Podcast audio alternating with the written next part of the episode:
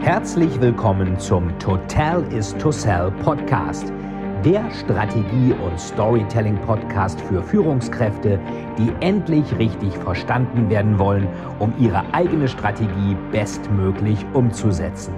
Hier dreht sich alles rund um Ihre eigene Story und Strategie für Ihr persönliches Happy End. Viel Spaß!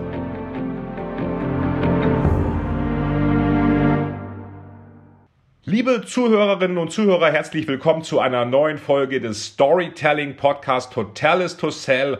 Heute mit keinem geringeren als Wolfgang Bosbach, den ich glaube ich nicht vorstellen muss. Jeder kennt ihn, war lange Zeit stellvertretender Vorsitzender der CDU Bundestagsfraktion und bis Juli 2015 auch Vorsitzender des Innenausschusses des Deutschen Bundestages. Jemand, der sehr wortgewaltig ist, der auch gerne mal seine Meinung mitteilt, auch nicht immer im Konsens mit der Partei und der eigentlich zu allem interessante Dinge zu erzählen hat. Wolfgang Bosbach, ich freue mich sehr, dass wir heute das Vergnügen haben. Herzlich willkommen.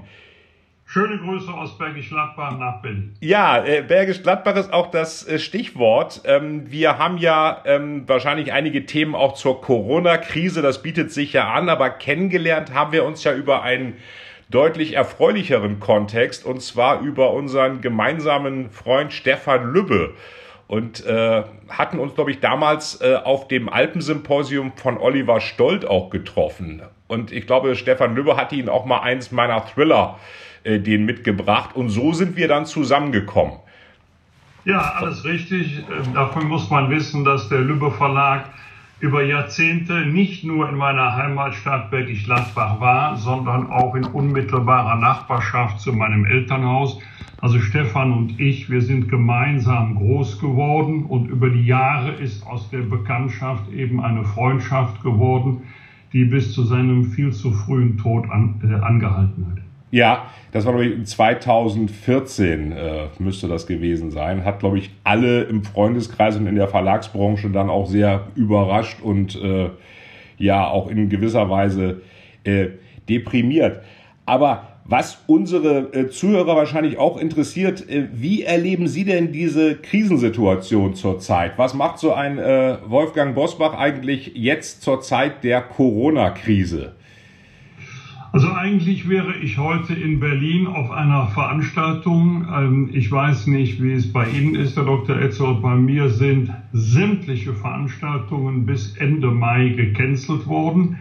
Und in den ersten Tagen, da ist man mega entspannt. Man kann seine Schreibtische aufräumen, in meinem Büro, in der Kanzlei, wo ich ja immer noch als Rechtsanwalt tätig bin, äh, dann habe ich vor lauter Langeweile begonnen, meine Steuererklärung 2019 zu machen, obwohl ich noch nicht mal den Bescheid für 2018 habe.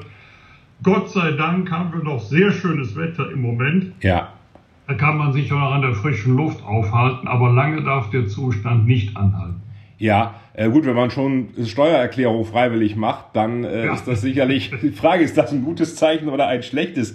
Jetzt haben Sie auch gerade gesagt, das darf nicht lange andauern. Die Kanzlerin ist auch in äh, Quarantäne, ist ja zum Glück äh, negativ getestet worden.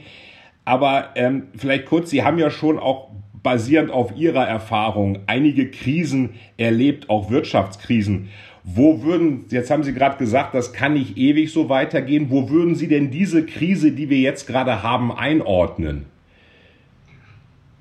Also das ist seit dem Ende des Zweiten Weltkrieges oder seit Gründung der Bundesrepublik, je nach Betrachtungsweise, sicherlich die schwerste Krise. Ich persönlich halte sie auch schwerer als die äh, Finanz- und Wirtschaftskrise 2008, 2009. Wir hatten damals einen Einbruch der Wirtschaftsleistung um über 5 Prozent. Je nachdem, wie lange die Restriktionen jetzt noch anhalten müssen, äh, kann es durchaus sein, dass der Einbruch an wirtschaftlicher Leistungsfähigkeit noch größer ist und man wird nur ein Teil dessen aufholen können, was im Moment leidet. Nehmen Sie mal die, die Gastronomie, die Hotellerie. Das, was da nicht verzehrt worden ist, das wird man nicht im Herbst doppelt essen. Dasselbe gilt für die Übernachtungen. Man kann vielleicht die ein oder andere kulturelle Veranstaltung nachholen, aber schon bei den Messen wird es ja sehr eng. Ich bekomme ja in jedem zweiten schreiben den Hinweis, wir holen die Veranstaltung im Herbst nach. Also bei mir müsste der Herbst schon ein knappes Jahr dauern, um das alles nachholen zu können. Ja, äh, also geht mir ähnlich. Da muss man wahrscheinlich die Gabe der Ubiquität haben, also ja. an mehreren Orten gleichzeitig sein zu können.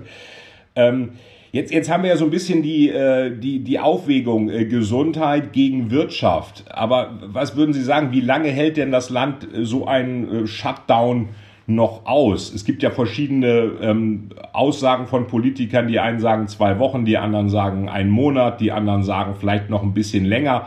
Haben Sie da eine Prognose, wie, wie lange kann man sowas überhaupt machen, ohne dass einem alles jetzt zusammenbricht? Also mehrere Wochen, drei oder vier Wochen kann ich mir persönlich vorstellen. Drei oder vier Monate kann ich mir nicht vorstellen, ja. denn dann werden wir solche Verwerfungen haben, wie wir sie noch nie hatten. Ähm, man muss ja nicht nur an die wirtschaftlichen Folgen denken, man muss auch an die sozialen Folgen denken. Viele sind ja zu 100 Prozent, also komplett auf Kunden, auf Umsätze angewiesen, weil sie sonst überhaupt keine anderen Einkünfte haben. Da sind ja sogar die noch etwas besser gestellt, die jetzt ähm, ähm, zum Beispiel Kurzarbeit beantragen, die wenigstens noch einen Teil äh, ihres Gehaltes bekommen. Schlimm genug für die Betroffenen, aber wenn man an die denken, deren Einkünfte zu 100 Prozent weggebrochen sind, das wird man nur teilweise nachholen können. Und in einer Situation, in der der Staat mehr Geld in die Hand nehmen muss, um die wirtschaftlichen und sozialen Folgen abzufedern, Genau in dieser Situation brechen dem Staat auch die Einnahmen weg, weil mangelnde wirtschaftliche Leistungsfähigkeit eben auch mangelnde Einnahmen für den Staat bedeuten. Ja, das ist, glaube ich, das Problem. Er müsste jetzt helfen, bekommt aber weniger. Jetzt scheint ja die Lösung zu sein, ähm, dass die äh, Zentralbank einfach Anleihen kauft, auch vom Staat. Der Staat sich also unbegrenzt verschulden kann und auf diese Weise ähm, den Unternehmen und den Individuen hilft. Das hat ja Donald Trump jetzt auch vor, indem er einfach Schecks verschicken möchte. Ähm, ist das der richtige Weg, jetzt einfach zu sagen, ähm, ordnungspolitisch können wir nicht anders, als die Schleusen aufzumachen? Die Politik der EZB ist ja schon seit vielen Jahren klassische Notwehr. Ja. Es war ja nie die Aufgabe der EZB oder sollte es nie die Aufgabe sein, Staats- oder Unternehmensanleihen anzukaufen, sondern die Aufgabe der EZB ist die Aufgabe der Deutschen Bundesbank von früher, nämlich die Gewährleistung der Geldwertstabilität. Aber ähm, wir haben es mit einer wirklichen Ausnahmesituation zu tun, die auch weit über das hinausgeht, was wir als Eurokrise bezeichnet oder in der Vergangenheit bezeichnet haben. Und trotzdem so eine Art bedingungsloses Grundeinkommen für alle, das sogenannte Helikoptergeld, das ist nicht richtig. Wir müssen jetzt schon uns darum bemühen, gezielt zu helfen. Ja, Sie waren ja auch immer ein Kritiker auch vor diesem ganzen Rettungsprogramm, haben ja meines Wissens auch Ihren Posten im Innenausschuss dann äh, 2015 ähm, aufgegeben, weil sie gesagt haben, mit dieser Politik, die gerade läuft, mit diesen ganzen Hilfspaketen, das ist nicht ihr ähm, Ansatz, wie Rettungspakete aussehen sollten. Ja, ich ähm, bin nach wie vor der Meinung, dass man Krisen, die durch Überschuldung entstanden sind, nicht durch eine noch höhere Verschuldung dauerhaft lösen kann. Man kauft sich etwas Zeit, man gewinnt einige Jahre Zeit, vor allen Dingen, wenn man bei den großen Krediten Zins und Tilgung aussetzt. Aber irgendwann wird man diese Kredite auch wieder zurückzahlen müssen. Und wenn nicht, dann wären es klassische Zuschüsse und genau die sollen ja nach den Stabilitätsregeln des Euros nicht möglich sein. Ja, das ist dann ähm, gewisserweise ja auch, also einerseits Helikoptergeld, andererseits aber auch äh, Feuer mit Feuer oder Feuer mit Benzin zu bekämpfen, äh, sozusagen Schulden mit noch mehr Schulden, was ja schon, die Verschuldung ist ja jetzt höher als, äh, als vor der Finanzkrise. Insofern ja auch in einer denkbar ja, ungünstigen. Trotz, trotz zweier Schuldenschnitte. Ja, ich ja. habe mal gesagt, dann müssen wir Griechenland einen Teil der Schulden erlassen. Ist ja schon längst geschehen. Ja. Griechenland hat ja schon einen Schuldenschnitt von über 100 Milliarden Euro enthalten und äh, die Tilgung ist ausgesetzt worden für einen längeren Zeitraum. Die Zinsen sind gesenkt worden. Das ist ja faktisch ein zweiter Schuldenschnitt. Ja. Äh, jetzt, jetzt ist die Frage, sind ja von äh, Peter Altmaier und Olaf Scholz auch Hilfen in unbegrenzter Höhe fast angekündigt worden. Die Realität sieht aber so aus, was ich von vielen Leuten höre, dass sie jetzt erstmal langwierige Anträge abschicken müssen, dass also die Bewilligung von Hilfen relativ schwergängig ist. Ähm, was, was wäre Ihr Patentrezept? Wie könnte man das lösen? Einerseits jetzt diese Ausnahmesituation halt hinzunehmen, andererseits den Leuten aber auch äh, in gewisser Weise schnell zu helfen. Ähm, könnte man also, nicht, ja. also es wird ja Bedingungen geben müssen. Ja. an Hilfen geknüpft werden. Und dann kann ich auch verstehen, dass die zuständigen Behörden sagen, wir müssen prüfen, ob diese Bedingungen tatsächlich vorliegen. Erst dann können wir zur Auszahlung von Geld kommen. Aber das muss keine Monate dauern, das muss in relativ kurzer Zeit geschehen. Jetzt geht es mehr um Tempo als um Bürokratie, obwohl das eine der Lieblingsdisziplinen von uns Deutschen ist, weil wir versuchen, jedem Einzelfall des Lebens individuell gerecht zu werden. Das ist mit einem sehr großen Verwaltungsaufwand gebunden. In der jetzigen Krise werden wir das gar nicht schaffen können. Das heißt, es wird Mitnahmeeffekte geben. Sie sind nicht gewünscht, das wünscht sich keiner, aber das ist besser, als wenn man Menschen, die in Not sind, im Stich lässt. Ja, also for the greater good, äh, für das gemeinsame Wohl ist es halt so, dass man jetzt einfach diese, diese ähm, ja, Reibungsverluste akzeptieren muss, um auch psychologisch wahrscheinlich die Leute besser aufzustellen, die ja ohnehin wahrscheinlich relativ pessimistisch jetzt äh, in die ja, wir müssen mal die blicken. denken, die kein großes Vermögen haben, ja. die keine großen Rücklagen bilden konnten, die echte Not haben. Übrigens gibt es sie auch auf einer Seite, an die wir bislang nicht gedacht haben oder nicht ausreichend gedacht haben. Die Mieter sind geschützt. Wer, also vor Kündigungen, wenn sie aufgrund der Corona-Krise die Miete nicht zahlen können, wer schützt die kleinen Vermieter? Ja also diejenigen, die zur Sicherung des Lebensunterhaltes auf die Mietzahlungen ihrer Mieter angewiesen sind. Die Frage ist noch offen. Ja, ich glaube, das ist auch eine Sache, die in der Politik teilweise auch zu wenig äh, diskutiert wird, dass ja ein Vermögen, auch wenn man es hat, ja erstmal verdient werden muss. Und ich glaube, ich habe gelesen, Sie haben auch mal einen Supermarkt äh, geleitet, also Einzelhandelskaufmann gelernt, wenn ich das richtig gesehen habe, und waren auch ja, wirklich an, ja, eigentlich an der Front, wo auch wirklich verkauft wird, was wahrscheinlich auch ähm, diesen äh, äh, Pragmatismus auch bedingt, den wir wahrscheinlich bei vielen anderen Politikern so in der Form nicht sehen. Ähm, was sind denn Ihre Einschätzungen? Wie, wie, wie könnte es denn jetzt weitergehen aus Ihrer Erfahrung? Wenn wir jetzt mal sagen, das nächste halbe Jahr, was, was könnte Ihrer Ansicht nach passieren? Es werden jetzt drei Schritte sein. Im ersten Schritt wird man überlegen, nach 14 Tagen, die jetzigen Maßnahmen, Kontaktsperre, Ausgangssperre haben wir ja eigentlich nicht, aber ja. die äh, Kontaktsperre in unterschiedlichen Varianten in den Bundesländern gilt für 14 Tage. Dann wird man im ersten Schritt sehen, ob die Maßnahmen die gewünschte Wirkung hatten oder nicht. Zweiter Schritt, jetzt wird dann geprüft werden müssen, müssen die Maßnahmen auf dem jetzigen Niveau beibehalten werden oder kann es peu à peu Lockerungen geben, wieder befristet? Im dritten Schritt wird man dann sehen müssen, sind die Zahlen wegen der Lockerungen wieder nach oben gegangen? Also müssen wir wieder zur Schärfe von Regeln zurückkehren oder kann es weitere Lockerungen geben? Im jetzigen Moment wird noch niemand abschließend beurteilen können, wann wir auf Lockerungen, äh, wenn wir auf Restriktionen gänzlich verzichten und zu Lockerungen übergehen können. Ja, also äh, derzeit einfach noch zu unsicher und wir haben halt diese Abwägung, wie stark können wir das Virus eindämmen und wie viel müssen wir dafür die Wirtschaft äh, letztendlich Wir haben hier jeden Tag dazugelernt. Erstmal waren es Veranstaltungen äh, über 1000 Personen, dann kam die Grenze 100 und äh, selbst Virologen, Ärzte haben ja eine steile Lernkurve hingelegt. Und wir werden ja oft als Politiker aufgefordert, doch mehr auf die Fachleute zu hören. Aber die Fachleute haben auch unterschiedliche Ansichten. Letztendlich ist es dann eine Vertrauensfrage. Ob ja. die Bevölkerung jedenfalls mit großer Mehrheit der Überzeugung ist, die Maßnahmen sind richtig, dann wird man sich daran halten oder eher daran halten. Aber wenn man mehrheitlich der Überzeugung ist, das macht keinen Sinn, dann wird es schwierig, die Regeln einzuhalten.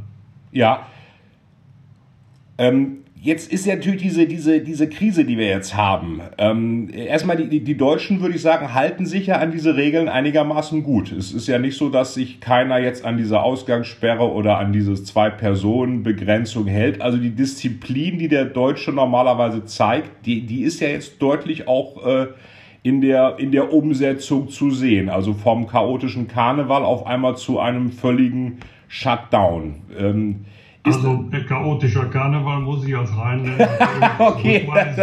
wenn irgendwas bei uns straff organisiert Ja, das stimmt. Karneval, gut. Den haben wir ja noch gut hinter uns gebracht. Die ganze Tragödie begann ja erst, sieht man mal vom Karneval in Heinsberg ab, ja.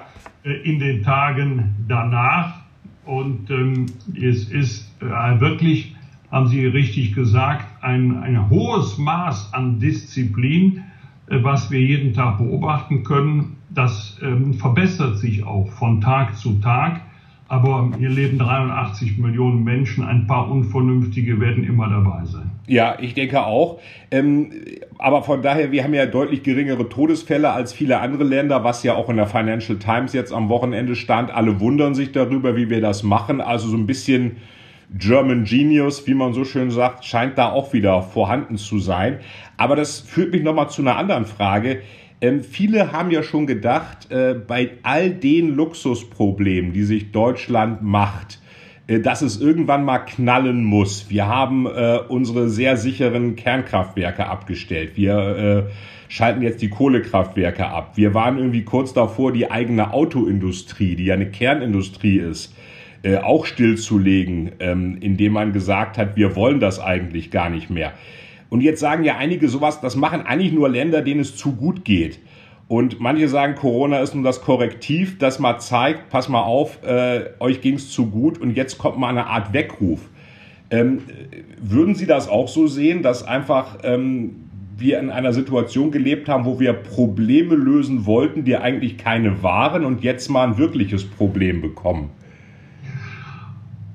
Ich würde das etwas anders sehen, aber nur in Nuancen anders. Ähm, jetzt geht es um existenzielle Probleme. Das ist der Unterschied. Ja. Natürlich ist Klimawandel, Klimaschutz ein Megathema gewesen, wird uns auch in Zukunft wieder stark beschäftigen.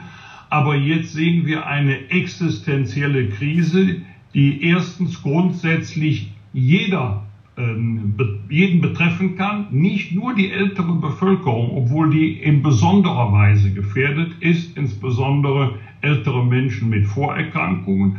Und zweitens sehen wir, das ist ganz akut. Wir beschäftigen uns jeden Tag mit neuen Infektionszahlen, mit den Todesfällen, jedes Jahr mit den Entwicklungen, äh, jeden Tag mit den Entwicklungen in den anderen Ländern. Das ist schon ein Unterschied zu anderen Krisen oder Herausforderungen, die wir haben oder hatten. Und ähm, das, mein Lieblingsbeispiel ist ja die Bonpflicht. Es ist noch nicht lange her, da hat sich die, die halbe Republik über die Bonpflicht aufgeregt. ja. Da gab es auch gute Gründe, das zu kritisieren. Aber jetzt sehen wir, das eine war ein Scheinproblem und jetzt haben wir ein echtes Problem. Ja, oder wir hatten Kekse, wo Afrika drauf stand, die dann umbenannt werden sollten. Äh, ich glaube, ja, das. Mit, mit solchen Fragen beschäftigen wir uns sehr, sehr gerne. Da können wir leidenschaftliche Auseinandersetzungen führen. Äh, vielleicht, weil wir Entspannung an vielen Fronten hatten. Wir haben 2005 äh, über 5 Millionen Arbeitslose gehabt. Da denken wir heute gar nicht mehr dran. Wir haben seit Jahren keine stetig steigende Neuverschuldung mehr. Wir haben eine Entspannung in den sozialen Sicherungssystemen. All das wird im Moment in Frage gestellt. Weil einfach die Situation derart äh, gravierend ist, dass es nicht anders geht, könnte man. Ja, das ist, ja. Das, das ist ein Schlag ins Kontor.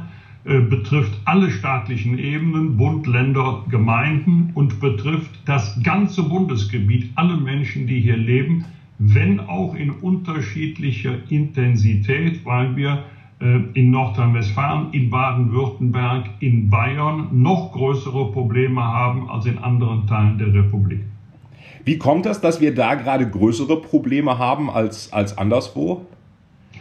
Also es gibt da zwei Erklärungen. Das eine ist die viele Rückkehrer aus den Skigebieten, insbesondere ja. aus Südtirol, aus Tirol und aus dem Salzburger Land. Ich, äh, ich selber war ja ein paar Tage Skilaufen im Salzburger Land, habe mich auch testen lassen, Gott sei Dank mit einem negativen Ergebnis. Viele andere hat es gerade dort erwischt, wobei meiner Einschätzung nach war das weniger das Skifahren als Après-Ski. Das scheint mir dann gefahrenträchtiger ja. zu sein.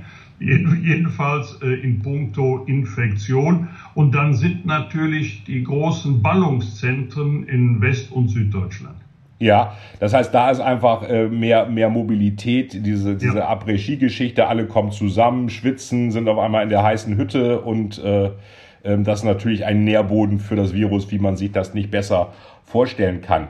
Äh, wenn wir jetzt mal in die Zukunft schauen, was kommt denn jetzt als nächstes? Man könnte ja sagen, einmal, wir haben vielleicht Primat der Wirtschaft, weil den Leuten wird klar, wenn die Wirtschaft zusammenbricht, äh, dann funktioniert auch irgendwann der Gesundheitssektor nicht mehr. Ich habe eine Berechnung gelesen, dass an den Börsen jetzt 15 Billionen Wertvermögen vernichtet wurde, was ungefähr über eine Milliarde für jeden Corona-Toten entspricht, was ja auch eine astronomische Zahl ist. Oder kommt jetzt eher ähm, der Primat des Staates, der jetzt praktisch den Ausnahmezustand herbeiführt und auch herbeiführen muss, um in irgendeiner Weise äh, das Ganze noch am Laufen zu halten. Was, was ist da Ihre, Ihre Prognose? Wer, wer, wenn man mal diesen Kampf der Systeme sich anschaut, freie Märkte, Wirtschaft oder ähm, die sichtbare Hand des Staates, was, was werden wir in Zukunft stärker sehen?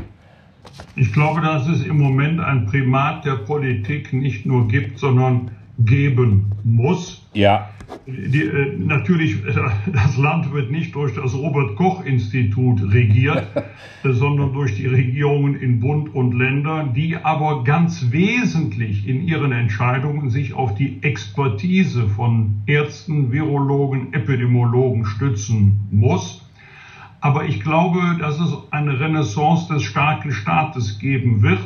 Das betrifft in erster Linie natürlich Katastrophenschutz, Gefahrenabwehr, das gesamte Gesundheitssystem. Wir haben schon eines der weltbesten Gesundheitssysteme, darauf können wir wirklich stolz sein. Aber auch in vielen anderen Bereichen denken Sie an das soziale Sicherungssystem, denken Sie an die wirtschaftlichen Rahmenbedingungen werden wir eine Renaissance des Staates erleben. Denn irgendwann wird auch diese Krise vorbei sein und dann werden wir einen Masterplan für den neuen wirtschaftlichen Aufschwung brauchen. Den kann nicht der Staat alleine bewerkstelligen, aber er kann die Rahmenbedingungen dafür schaffen, dass es schnell wirtschaftlich wieder bergauf geht.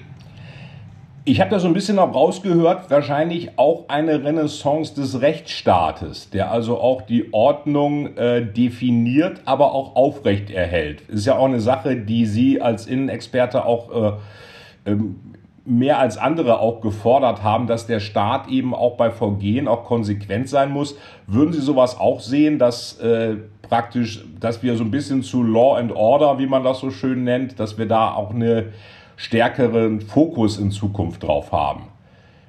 Ja, wir wollen keinen Überwachungsstaat, wir wollen keinen Polizeistaat. Ich habe übrigens auch noch nie einen Polizisten getroffen, der einen Polizeistaat wollte, aber wir wollen einen starken Staat. der schützt insbesondere die Schwachen. Die Starken können sich im Zweifel selber schützen. Ja. Sie brauchen den Staat nicht. Aber der Schwache, die überwiegende Teil der Bevölkerung, braucht den Staat, der konsequent gegen Regelbruch vorgeht. Denn jede Regel, die wir aufstellen, auch jetzt in der Zeit der, der, der Kontaktverbote oder der Kontaktreduzierungen, brauchen wir Sanktionen für diejenigen, die sich an die Regeln nicht halten. Wenn der Staat Regeln aufstellt und dann Regelbruch nicht sanktioniert wird, dann wird eine Kettenbewegung in Gang gesetzt. Wenn die Menschen sehen, äh, das passiert ja nichts, wenn ich dagegen verstoße, dann wird es immer mehr geben, die sagen, nö, daran halte ich mich nicht. Ja, man, man hört ja relativ wenig von Verstößen derzeit, weil laut Infektionsschutzgesetz geht das ja teilweise bei 2500 bis 25.000 Euro bis hin zu Gefängnisstrafen, wenn man sich jetzt zum Beispiel an dieses Versammlungsverbot derzeit nicht hält.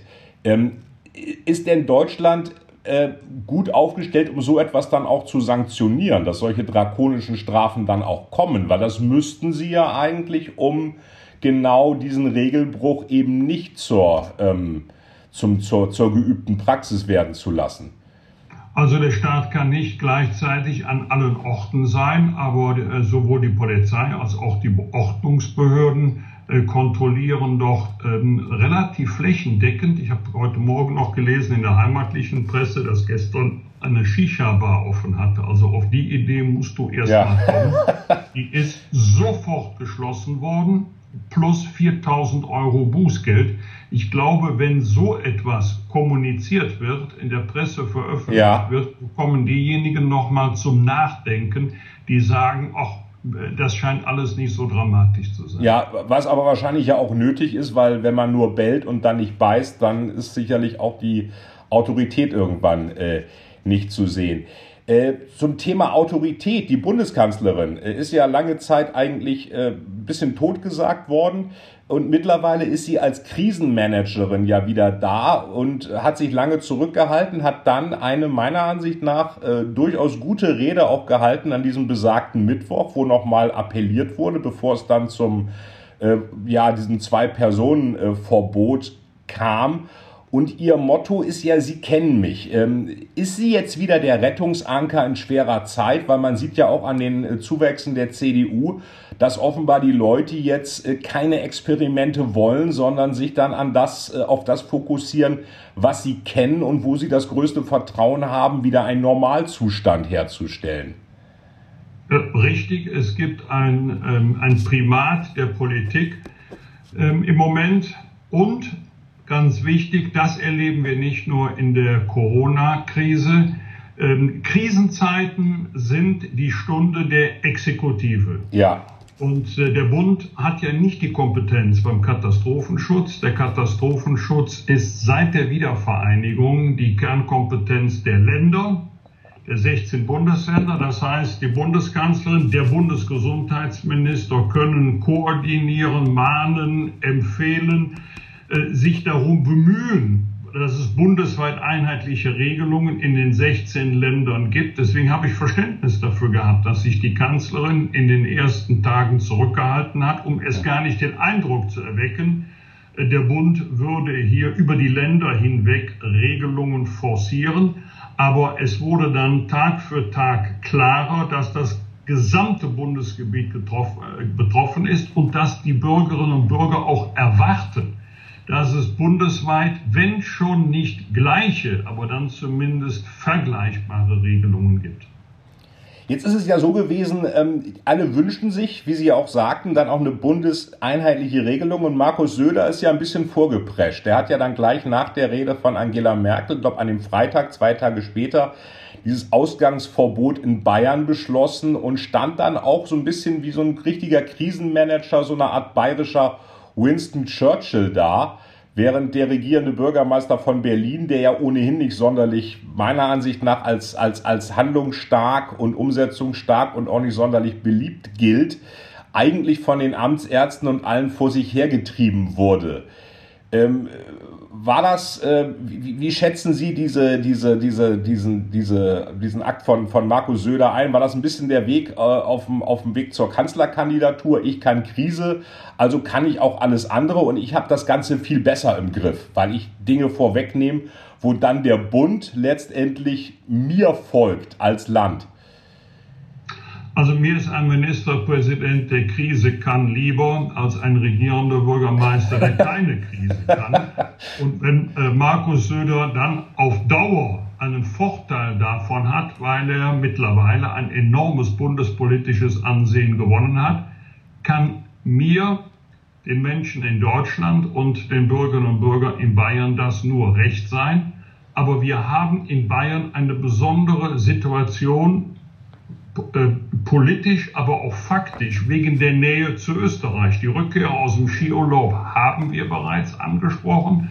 Und selbstverständlich wird Markus Söder sich auch immer abgestimmt haben mit dem österreichischen Bundeskanzler Kurz.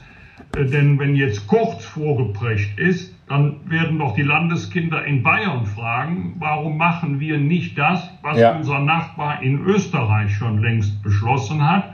Das Problem bestand hier nur darin, dass sich die Ministerpräsidenten ja Tage vorher schon verabredet hatten für eine Telefonkonferenz zur Verabredung weiterer Maßnahmen am Sonntag. Ja. Und da war äh, Markus Söder schneller als die anderen, äh, aber er hat damit sicherlich seine Amtskollegen in, ähm, in eine etwas schwierige Situation gebracht, weil in deren Ländern gefragt wurde, warum machen wir nicht das, was die Bayern schon machen. Aber er trägt in erster Linie Verantwortung für den Freistaat Bayern. Er hat nach bestem Wissen und Gewissen entschieden. Dafür sollte man ihn nicht kritisieren. Ja, würde ich, würde ich genauso sehen. Sicherlich besser, als sich vor sich hertreiben zu lassen, äh, wie das äh, der Michael Müller äh, derzeit macht. Und äh, wir hatten ja auch das Thema, Bayern liegt natürlich auch näher an kritischen Gebieten, äh, Abstimmung mit Österreich. Wir sehen auch in der Schweiz, dass es da bei den Infektionszahlen extrem nach oben geht. Ähm, wie kann denn Deutschland jetzt mit anderen Ländern umgehen? Wir haben ja nicht nur in Europa dieses das Coronavirus, sondern auch in Entwicklungsländern. Im Iran haben wir katastrophale Zustände, in Afrika.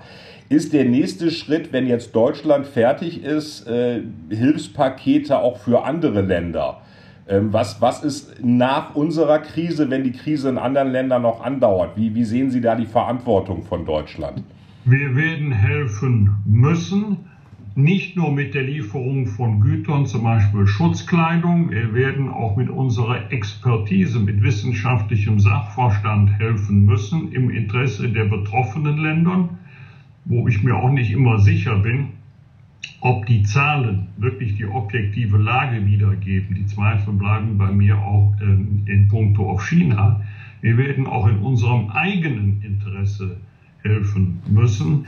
Denn wir erleben ja gerade, dass eine solche Epidemie, schrägstrich Pandemie, sich in Zeiten der Globalisierung eines weltweiten intensiven Reiseverkehrs rasend schnell ausweiten können. Und dann sind wir genauso betroffen wie diese Länder, die geografisch weit von uns entfernt sind, aber Begrenzen verlieren immer mehr an Bedeutung.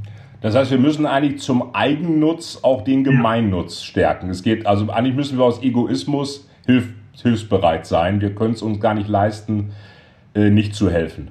Natürlich in erster Linie aus altruistischen Gründen. Ja. Ähm, im, im, Im Zuge einer Entwicklungshilfe jetzt einmal auf dem äh, Gebiet der Gefahrenabwehr, des Katastrophenschutzes, einer besseren gesundheitlichen Prophylaxe und Versorgung. Aber das tun wir auch in unserem eigenen Interesse. Da haben Sie recht.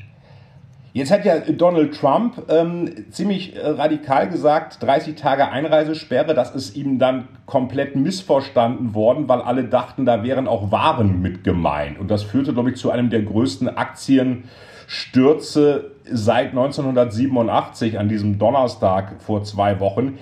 Die USA äh, scheinen aber nicht sonderlich gut vorbereitet zu sein. Wenn man sich jetzt mal die Zahlen anschaut, es gibt ja auch diese Videos, wo man dann Donald Trump über die Wochen sieht, wie er einmal sagt, das ist eine chinesische Erfindung, das ist eine europäische Erfindung, das betrifft uns nicht und wie er dann eigentlich immer demütiger wird und äh, diese, diese riesigen Fallzahlen ihm auch jetzt gerade in New York äh, voll um die Ohren fliegen. Wie, wie, wie kann das sein, dass, dass die stärkste Wirtschaftsmacht der Welt da offenbar so ähm, nackt gegenüber dieser Gefahr dasteht? Ist das das vielbeschworene nicht vorhandene Gesundheitssystem, Sozialsystem. Wird die USA jetzt ein anderer Staat werden, auch was die Präsidentschaftswahl angeht, nach dieser traumatischen Katastrophe? Was ist da, lieber Herr Bosbach, Ihre Prognose? Das ist eine gute Frage.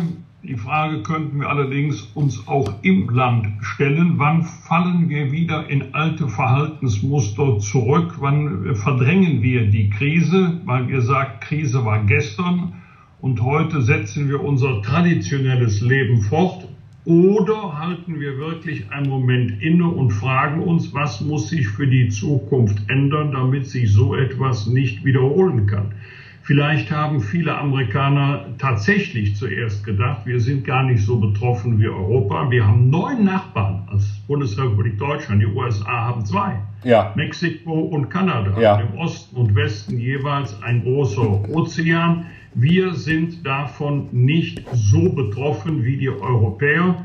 Aber spätestens seit der spanischen Grippe müsste man ja in den USA wissen, dass kein Land so autark ist und sich so abschotten kann, dass dort nichts passieren kann.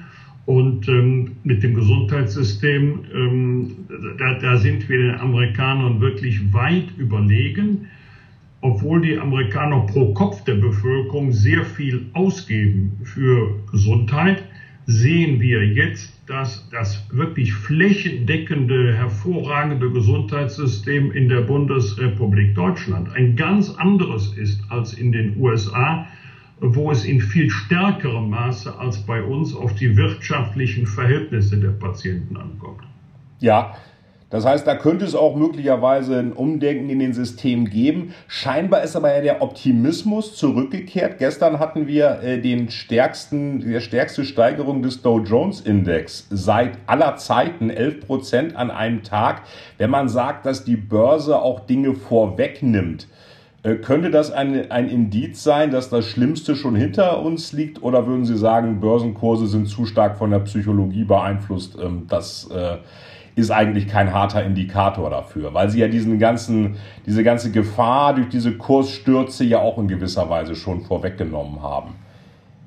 Also ich würde eher der zweiten These zuneigen, zumal jetzt viele zugreifen dürften, weil die Aktienkurse deutlich gefallen sind, in der Hoffnung, dass nach der Krise die Kurse wieder steigen. Es wird ganz entscheidend davon abhängen, wie wir in 10, 14 Tagen den Verlauf beurteilen.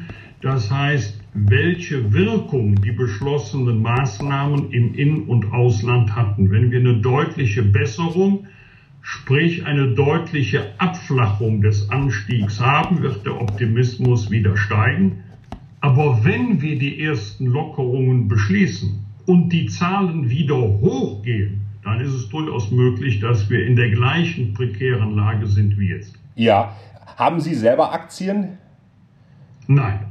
Aktien oder Aktienfonds, das heißt, da sind Sie jetzt nicht von irgendwelchen Kursstürzen wie viele. Ähm, ich, ich, ich habe drei Töchter und äh, habe ich investiert und äh, wir haben ganz eindeutig den Schwerpunkt gelegt auf, ähm, äh, auf die Unabhängigkeit von Vermietern. Das heißt, ich bin wirklich froh und glücklich sagen zu können, dass die Kinder in Eigentum wohnen, ja. auch schon in, in, äh, in jungen Jahren. Und das war mir immer wichtiger als jetzt die Geldanlage für meine Frau und mich. Ja, okay. Also sagt man ja sowieso, in Kinder zu investieren ist das beste Investment überhaupt. Äh, jetzt haben Sie ja gerade gesagt, 10 bis 14 Tage müssen wir jetzt mal schauen. Das ganze Land wird ja lahmgelegt. Aber das Problem ist ja auch, am Ende ist ja eigentlich jeder systemrelevant. Auch Krankenhäuser brauchen Medizintechnik, die brauchen Zulieferer, die brauchen Arbeiter, die müssen zur Arbeit kommen und die brauchen dann vielleicht auch mal Kinderbetreuung. Es kann nicht jeder am Homeoffice arbeiten. Ähm, wenn wir jetzt in vier Wochen immer noch hohe Fallzahlen haben sollten, es sieht ja derzeit etwas positiver aus, was müssen wir denn dann machen?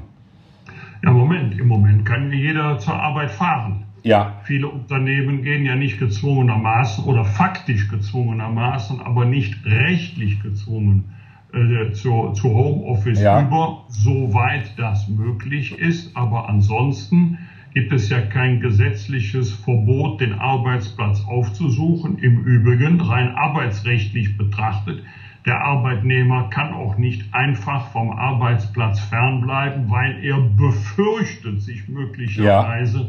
Anstecken zu können. Auf der anderen Seite hat der Arbeitgeber eine Fürsorgepflicht äh, zum Schutz seiner Arbeitnehmerinnen und Arbeitnehmer, soweit das am Arbeitsplatz möglich ist.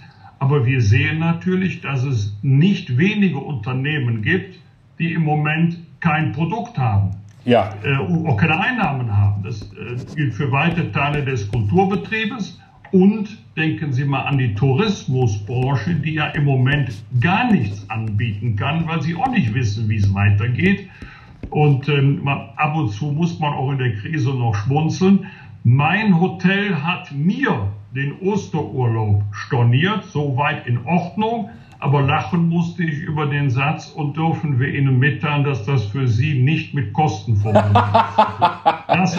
Das hat, mir gefallen. Also bitte nicht kommen, aber dafür müssen Sie nichts bezahlen. gut, das ist ja sehr gnädig. Aber gut, man kann da, die Hotelbranche ist sicherlich auch nicht zu be, be, ähm, beneiden derzeit. Ich habe jetzt auch vom, vom Café Einstein eine proaktive proaktiven Storno jetzt gerade per E-Mail erhalten. Ähm, das ist ganz interessant, was man da auf einmal in dieser Zeit für Nachrichten ähm, bekommt. Aber wenn wir jetzt sehen, dass es meinetwegen jetzt nicht besser wird äh, mit, den, mit den Fallzahlen, sagen wir dann, okay, dann machen wir es rückgängig, dann machen wir alles wieder auf und dann müssen wir alle durchinfizieren oder was wäre dann äh, die, die Konsequenz? Im Moment, also heute, Mittwoch, 25. März kann ja. ich mir vorstellen, dass es dann besondere Schutzmaßnahmen für besonders gefährdete Personenkreise gibt, also ja. für Ältere, für Menschen mit Vorerkrankungen. Ja. Äh, oder noch Restriktionen. Nehmen Sie mal den Bereich, weil wir gerade darüber gesprochen haben, Gastronomie, dass Tische und Stühle einen bestimmten Abstand voneinander haben müssen, dass nicht zu viele Personen zur gleichen Zeit sich an einem Ort aufhalten, so wie es in meinem Supermarkt auch Beschränkungen für das Betreten gibt. Ja. Aber ich kann mir nicht vorstellen, dass wir sofort wieder von 0 auf 100 hochfahren können, selbst wenn die Infektionskurve deutlich flacher geworden ist. Ja. Sie hatten ja auch die spanische Grippe erwähnt. Das wird ja jetzt auch oft äh, sich mal angeschaut. Die hat ja äh, vor ungefähr 100 Jahren gewütet, hat ja nach dem Ersten Weltkrieg, soweit ich weiß, mehr Leute ja. umgebracht als der Erste Weltkrieg. Äh, wo man auch sagen muss, also zynisch gesehen, Hut ab. Das heißt, die Art unseres Zusammenlebens, auch wenn alles zur Normalität kommt, die wird sich wahrscheinlich stark ändern. Ja, wir haben ja verschiedene Reaktionen in den USA gehabt, sodass wir auch die Orte oder Regionen miteinander vergleichen können. Es ist jetzt nicht alles eins zu eins übertragbar von der spanischen Grippe auf Covid-19, aber am wirkungsvollsten haben sich damals, also wir sprechen jetzt von der Zeit vor 100 Jahren in den USA, die Maßnahmen erwiesen, äh, Schulschließung und Verbot von Versammlungen, also von Massenveranstaltungen. Ja. Deswegen denken Sie mal an den großen Bereich Sport und Kultur. Bei uns in der Längstes Arena sind ja manchmal 17.000, 18.000 Menschen ja. bei Konzerten zusammen. Das wird man nicht sofort wieder hochfahren können. Ja, vielleicht kleinere Veranstaltungen, ähm, aber im fünfstelligen Bereich dann äh, wahrscheinlich. Ja, da wo man größeren Abstand haben ja, kann. Ja, und, und wo wir Vorträge halten. Ja. Wäre ja schön. Macht ja auch Spaß. Äh, jetzt haben wir viel über die, über die große Politik gesprochen. Zum Ende vielleicht noch von einem sehr erfahrenen äh, Mann wie Ihnen, lieber Wolfgang Bosbach. Äh, was sind Ihre Tipps äh, für den normalen Zuhörer? Wie, wie, wie kommt man jetzt am besten durch diese Zeit? Was haben Sie sich vielleicht für, ähm, Sie haben schon gesagt, Sie haben Ihre Steuererklärung gemacht. Das macht man wahrscheinlich dann wirklich, wenn man sagt, okay, ich nutze jetzt die Krise wirklich mal proaktiv. Äh, was für Tipps würden Sie unseren Zuhörern äh, geben, um jetzt äh, im, im, im, im Homeoffice, in der, in der Isolation, wo auch immer jetzt nicht durchzudrehen, optimistisch zu bleiben und einfach das Leben trotzdem weiterzuleben? Also da dürfte jeder unterschiedliche Vorlieben haben äh, für das persönliche Verhalten. Ich weiß, dass sich das jetzt schräg anhört, aber deswegen muss es ja nicht falsch sein jeder sollte sich so verhalten, als sei er infiziert, auch wenn man tatsächlich nicht infiziert ist oder ja. keine oder noch keine Symptome hat. Nicht nur um sich selber willen, sondern um des Schutzes anderer willen. Und, ähm, und dann soll es ja auch einen neuen Krimi von Herrn Etzold geben. Ich lese äh, sehr, sehr gerne. Ich bin nicht so oft am Bildschirm unterwegs. Ich gehöre ja noch zu der Zeit, wo man Zeitungsartikel ausgeschnitten und dann die wichtigen Passagen gelb markiert hat. Ich bin zwar stolzer Besitzer eines E-Books, aber ich nehme immer noch äh, lieber ein Buch in die Hand, also im Moment komme ich viel häufiger zum Lesen, als das in der Vergangenheit der Fall ist. Das ist ein, auch ein Stück Lebensqualität, ist nicht das, äh, womit man sich jetzt monatelang am Stück beschäftigen will, aber ähm, lesen, auch sich mal ablenken. Es muss nicht immer Fachliteratur sein. Das könnte eine Renaissance erleben. Ja, also äh, die, die, der Buchversand, die Buchhandlungen haben ja auch, äh, einige sind leider geschlossen, natürlich, geht ja nicht anders, aber die haben natürlich auch Online-Versand, die haben da sehr kreative Methoden, auch dass sie einem die Bücher irgendwie vorbeibringen oder ähnliches. Und danke auch für den für den äh, ja gar nicht bestellten Werbeblock. In der Tat, es gibt ab 1. April Blutgott, den ähm, siebten Fall von Clara Vidalis, der auch im Bastei Lübbe Verlag seinen Anfang nahm. Insofern sind wir eigentlich wieder beim Anfang. Ähm, von daher, lieber Wolfgang Bosbach, ich danke Ihnen ganz herzlich für diese hochinteressante Einschätzung von einem absoluten Politikprofi in schweren Zeiten und freue mich, dass ihr alle zugehört habt. Äh, schreibt mir gerne in die Kritiken bei YouTube und bei iTunes, wie euch das gefallen hat. Und das war heute der Totalis to Sell Podcast mit unserem Ehrengast Wolfgang Bosbach. Danke fürs Zuhören. Vielen, vielen Dank, dass Sie wieder bei dieser Folge mit dabei waren.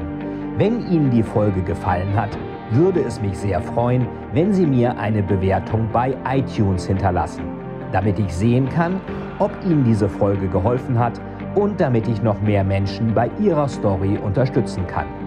Jetzt wünsche ich Ihnen noch einen erfolgreichen Tag und wir hören uns beim nächsten Mal. Ihr Veit Etzold.